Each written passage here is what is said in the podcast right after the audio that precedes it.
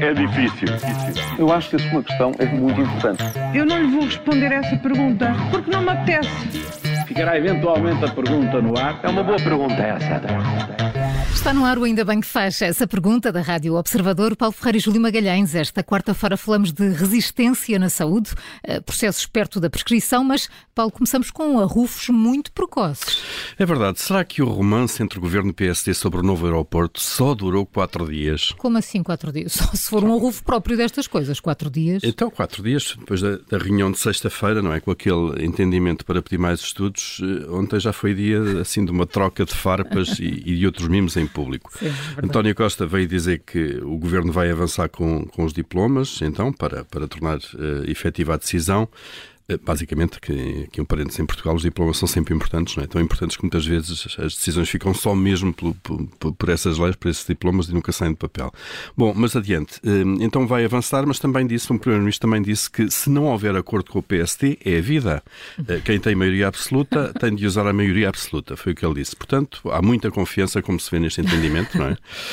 E Luís Montenegro respondeu que o PSD ajudou o governo a resolver um problema que o governo não resolveu durante anos. Portanto, com isto já ao quarto dia, uh, já vamos neste ponto, já vimos divórcios começarem por bem menos, não é?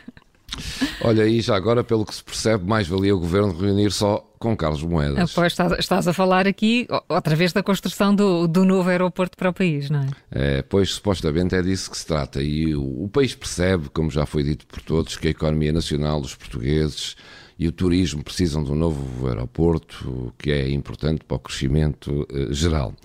Acontece que Carlos Moedas, o Presidente da Câmara de Lisboa, já veio dizer que também quer ter um lugar à mesa do PS e do PSD e deixar o recado que o aeroporto tem que ser na proximidade da capital. Não abdica dessa discussão nem desse ponto, vale lá, vá-se lá saber porquê e saber, sobretudo, porque é que é a única autarca que deve ter lugar à mesa. Mas mais importante são mesmo as palavras no seu discurso de ontem.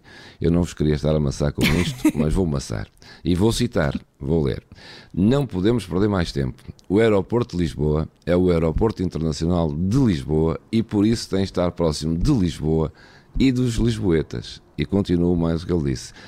Não estou a medir quilómetros, estou a medir proximidade e essa proximidade é extremamente importante para o turismo de Lisboa. Fim de citação.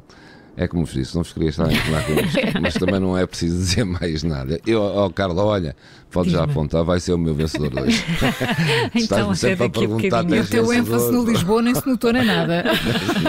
zero, zero. zero. Está anotado, está anotado, Júlio. Depois das oito e meia falamos melhor. Foi muito, muito subtil, Júlio. Foi muito subtil. É negrito e sublinhado. É. Olha, já falaste em, em, vencedor, vamos agora falar do tema que, que vai para o explicador. ah, muito bem, um menu do estamos dia. A, é, estamos a fazer menu. É que estão abertas as apostas. O caso BES vai começar a prescrever ou os julgamentos vão ser feitos a tempo? Hum, é melhor ninguém pôr as mãos no fogo por isto, não é? Mas a confusão no processo já está instalada. Está instalada, uh, são requerimentos vários, de vários arguídos, são pedidos de declaração de nulidade de, de liberações do, do Conselho Superior de Magistratura. Uh, há diligências que estavam marcadas e que foram adiadas, enfim, é uma série de coisas e de formas de, de encanar a perna à rã que, pelos vistos, estão, estão a ser bem sucedidas. Os prazos continuam a ocorrer e em 2024 podem ocorrer já algumas prescrições. Bom, e será que o país aguenta uh, a impunidade uh, num caso como este, neste caso?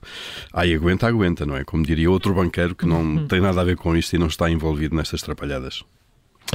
E esta pergunta, quem vai resistir mais tempo, o Ministro ou o CEO, neste caso, o Presidente da Comissão Executiva do SNS? Estás a falar de certeza da saúde e do SNS, claro. claro. Sim.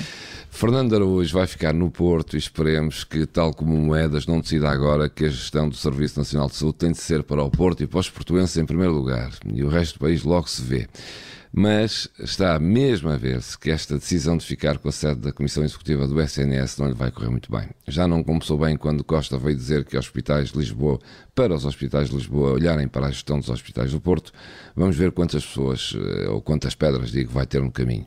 Entretanto, Manuel Pizarro já começou a saber como vai ser o seu futuro. Ainda agora entrou e já lhe estão a pedir admissão por estar casado com a bastonária dos nutricionistas.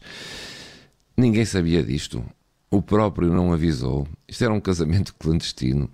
Ora, ou muito me engano, ou começa agora a contagem decrescente para percebermos até quando isto vai durar, sendo que o CEO do SNS entra em funções a 1 de janeiro, Ou seja, vamos ver se entra. Júlio Magalhães e Paulo Ferreira com as perguntas que marcam a atualidade. Amanhã, nova edição, sempre a seguir ao Jornal das Sete e à hora que preferir, através de podcast. A questão é difícil. Eu acho que a sua questão é muito importante. Eu não lhe vou responder essa pergunta porque não me apetece. Ficará eventualmente a pergunta no ar. É uma boa pergunta essa.